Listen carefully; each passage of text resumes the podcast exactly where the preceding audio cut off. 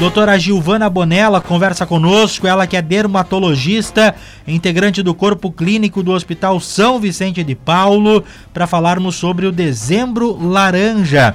Doutora Gilvana, seja bem-vinda à Rádio Planalto, bom dia. Bom dia, bom dia a todos os ouvintes. Estamos no dezembro laranja, um mês de conscientização sobre o câncer de pele. Gostaria que a senhora falasse para o nosso ouvinte aqui da Planalto a importância né, da gente ter um mês eh, dedicado à conscientização sobre essa doença.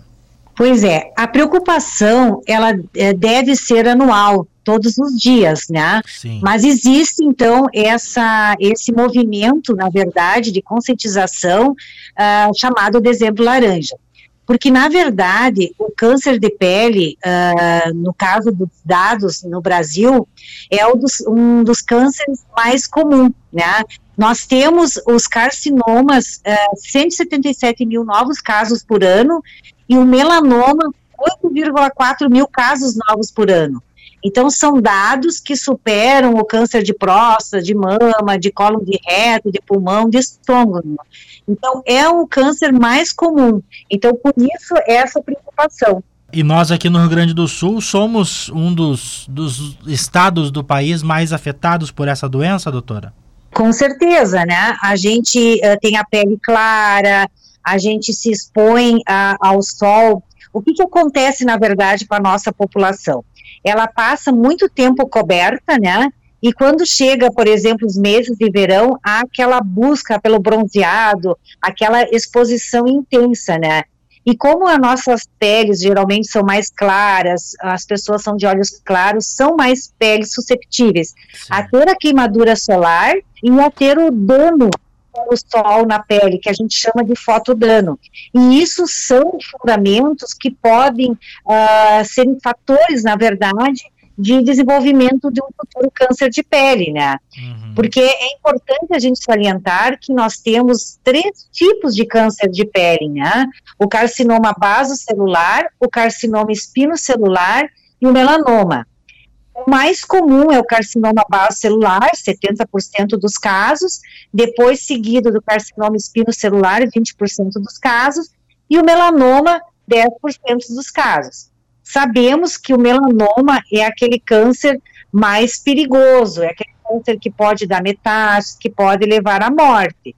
O espino celular também pode dar metástases e o baso celular é aquele câncer mais localizado na pele, dificilmente ele dá metástases, mas ele tem um poder assim destrutivo na pele. Então, na verdade, a gente tem que se preocupar com todos os tipos de câncer de pele, né? Sim. É, e doutora, como que a gente deve é, se preocupar é, para diferenciar, né? E como entender isso é, de um final de semana ali que eu me descuidei na piscina, no, no, no camping é, e tomei um queimão, né? Como a gente chama, é, de, de ter uma lesão que pode ser realmente um, um câncer de pele digamos assim, é importante salientar, então, reforçando essa questão, que a exposição solar exagerada e desprotegida é a principal causa do câncer de pele. Sim. E os episódios de queimadura solar, o pimentão, o vermelhão, como tu se referiu, aumentam ainda mais o risco de câncer de pele. Então, a fotoproteção, ela é muito importante. As medidas de fotoproteção, que não incluem somente a questão de usar o protetor solar, mas sim usar óculos uh, de sol, usar chapéu, manga longa, se a exposição for mais importante, uh, procurar a sombra, lembrar que uma sombra ela é adequada quando você olha para o céu e não enxerga o céu. Se você tiver com uma sombra de uma árvore que você consegue enxergar o céu, ela já não é uma sombra tão eficiente. Em relação também ao que você me perguntou, o que, gente, o que pode ser os sinais de alertas? Por exemplo, uma lesão que ela pode ser uma bolinha, que ela apareceu, que ela foi elevada, que ela está brilhante, que ela está crescendo uh, lentamente, que ela tem um sangramento fácil, pode ser um vaso celular. Então, uh, aquela lesão que ela está evoluindo ou uma ferida que não cicatriza após três semanas, que pode também ser dolorosa, ter sangramento, também pode ser um sinal de câncer de pele. Ou aquelas pintas, aquelas pintas ou manchas mais escurecidas, que ela tem mudança de cor, de formato, que tem sinais de crescimento, Sim. e elas também podem ter sangramento, também pode ter sinais de alerta, né? Sim. E sempre que houver a suspeita, é importante procurar um dermatologista. Nós aqui na cidade temos vários ambulatórios de dermatologia, temos o ambulatório da Universidade de Passo Fundo, né, da UPF, tem a residência de dermatologia, que é o um ambulatório ali no antigo quartel, e tem outros ambulatórios também de dermatologia. Então, hoje, a gente tem como buscar esse acesso, que é muito importante, a qualquer suspeita, né, a procurar esse atendimento. Uhum. O dezembro laranja, ele culminava com atendimento à população no primeiro sábado de dezembro. E nós não estamos uh, efetivando desde a pandemia, né? Então, ainda esse ano não pôde haver esse atendimento à população. Esperamos que o ano que vem a gente possa ter mais essa ferramenta para ajudar a população. Então, nos inclui, assim, essa divulgação, essa, esse chamamento, para essa prevenção, para o uso do protetor solar, para os cuidados com a sua pele, que são muito importantes, né, Cristian? Com certeza. Doutora Gilvana Bonella conversa conosco, dermatologista. Doutora, e com relação às pessoas que têm berrugas é, ou aquelas pintas né, espalhadas pelo corpo, é, precisa ter um cuidado especial na hora de exposição ao sol é, nesses locais, concentrar um pouco mais de, de protetor solar ou um fator mais alto de proteção nesses locais específicos? É, na verdade, a questão do protetor solar, a gente tem que ter o seguinte, os seguintes cuidados. É importante aplicar, vamos supor que você está expondo ao sol, na praia, na piscina, é verão. Lembrar sempre que ele tem que ser aplicado uma meia hora antes da exposição, ele tem que ser reaplicado em média a cada duas horas. Se você entrou na água, você tem que sair e reaplicar novamente. Se você transpirou muito, suor muito, tem que reaplicar o protetor solar, né? Então, isso é muito importante. E a questão da quantidade, porque você pode ter um protetor solar com fator alto, tipo um fator 60, um fator ah, acima até de 60, e se você aplicar ele numa quantidade inadequada, esse protetor ele reduz pela metade. Então, um protetor de é, fator de proteção solar 60 pode vir a, a, se configurar num 30. Se você aplicou um FPS 30, ele pode reduzir a 15. Então, a quantidade é muito importante. A gente tem uma medida que a gente chama de colher de chá. Então, para o rosto, pescoço e olheira, ou, orelha, é importante uma colher de chá para toda essa região. E para o corpo, uma colher de sopa, a gente, para ficar mais prática, a gente usa, assim, três colheres de sopa para uhum. aplicar em todo o corpo. Então, é importante uma camada adequada, uma certa quantidade, um fator acima de 30 e a reaplicação. Isso é muito importante. E ajudar com chapéu, com óculos, manga longa, procurar evitar a exposição ao sol do horário das 3 horas da tarde, das 10 horas da manhã até as 3 horas da tarde, às 15 horas, procurar então nesse período ficar mais na sombra, uma sombra adequada. Isso tudo é importante, né? Com certeza. O ouvinte pergunta aqui, doutora, e daí já vou encaminhar outros questionamentos, uh, se existe algum exame preventivo de câncer de pele no organismo antes que ele apareça. É o Osmar da Vera Cruz. É, na verdade, ah, o que, que a gente fala? O autoexame. A gente fala em, tanto em autoexame para outras uh, doenças, né? E a pele também deveria ter esse autoexame, porque quando você conhece a sua pele, você tem mais condições de identificar alguma lesão nova, alguma que não está cicatrizando, ou alguma pinta que mudou, digamos, de característica. A gente fala até no caso das pintas escuras no ABCDE, que são aqueles sinais que podem nos ajudar em relação a alguma pinta. O A seria de assimetria. Se você passar uma linha formando uma cruz né, nessa pinta e cada lado desse quadrante uh, for diferente, é uma lesão assimétrica. Se as bordas dela forem uh, irregulares, também é um sinal de alerta.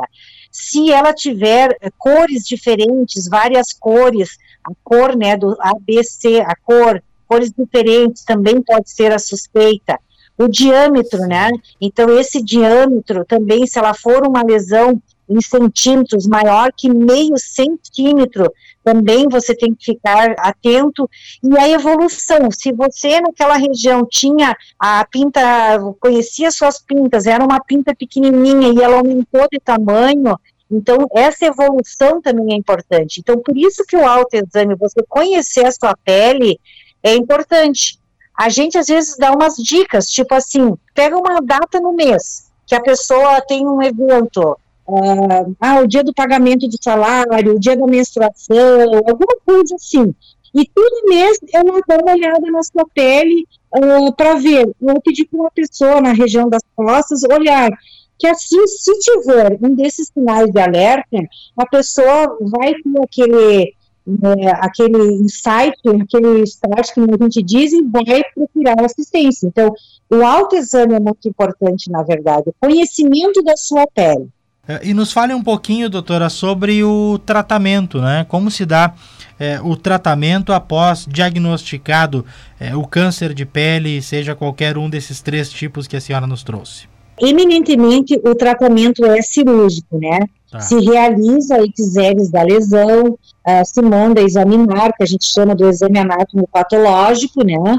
Então, é, ele eminentemente é cirúrgico o tratamento, sendo já diagnosticado um câncer de pele, e aí dentro do procedimento cirúrgico, a gente vai ter várias maneiras de fazer essa cirurgia, né? Então, existem alguns tipos de cirurgias adequados dependendo da tamanho da lesão, da extensão, né?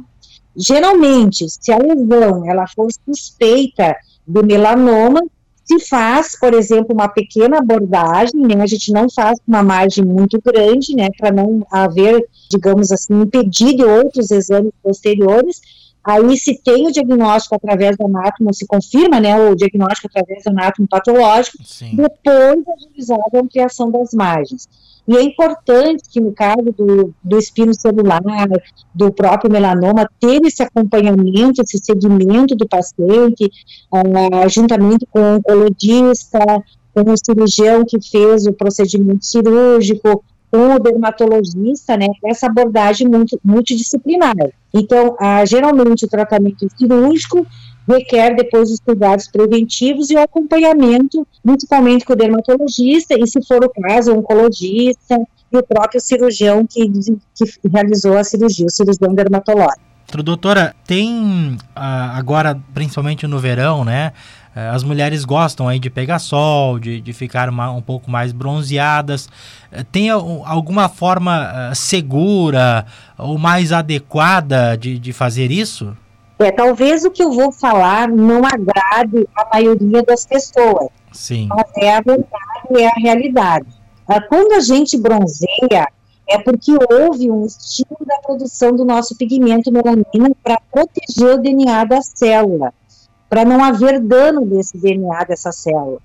Só que a gente sabe que ah, não há condições de a gente proteger todas as células. Então, o estado do bronzeado ele não é um estado normal da pele. Sempre, em algum grau, vai acontecer algum dano né, no DNA dessa célula. Sim. Então, na verdade, o estado de bronzeado não é um estado normal. Houve um estímulo da produção de melanina para ver essa proteção do DNA das células. Sim. Então, as pessoas mais claras é pior ainda, porque às vezes as pessoas de pele muito clara elas não bronzeiam, têm dificuldade de bronzear e às vezes acabam nessa vontade de tentar bronzear, se expondo, tendo queimaduras solares, e como eu falei anteriormente, a queimadura solar é um fator predisponente a desenvolver um câncer de pele no futuro, né? Então, na verdade, tu bronzeou algum grau, em algum grau uma lesão no DNA das células, né, da pele. Certo, só para a gente finalizar aqui, uh, doutora, mais uma questão aqui que o ouvinte nos encaminha, uh, que é importante, né? Bom dia. Qual o melhor protetor para bebês e a partir de que idade ou meses pode ser utilizado? É, a Sociedade Brasileira de Dermatologia recomenda a partir dos seis meses de idade e sempre uns protetores que sejam físicos. Esses são mais seguros para a criança. Então, sempre procurar protetores solares físicos são aqueles protetores mais espessos, que ficam branquinho, que uhum. certa dificuldade até de retirar no banho. Esses são os ideais. Eles não têm risco para a pele do bebê, da criança, e eles uh, protegem muito bem e não tem risco assim também de causar alergias ou irritações na pele. Então, sempre procurar usar protetores físicos em crianças. Sim. É oferecido, né, pelo comércio aí, as uh, linhas próprias para crianças, para bebês, né, doutora? É, uh, aí, aí no caso, não, não são todas as linhas que são protetores físicos. Procurar Sim. indagar ou ver com o dermatologista quais, assim, as marcas mais adequadas, né? Claro. Mas é importante ter isso em mente, né? Como eu estava falando, não é só os bebês, até pessoas que têm a pele mais sensível, o protetor físico ele é mais adequado.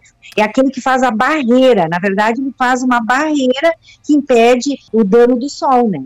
Tá certo. Doutora Giovana Bonella, dermatologista, integrante do corpo clínico do Hospital São Vicente de Paulo, muito obrigado por trazer essas informações aqui para o ouvinte da Planalto News. Uma boa terça-feira para a senhora. Obrigado pelo convite.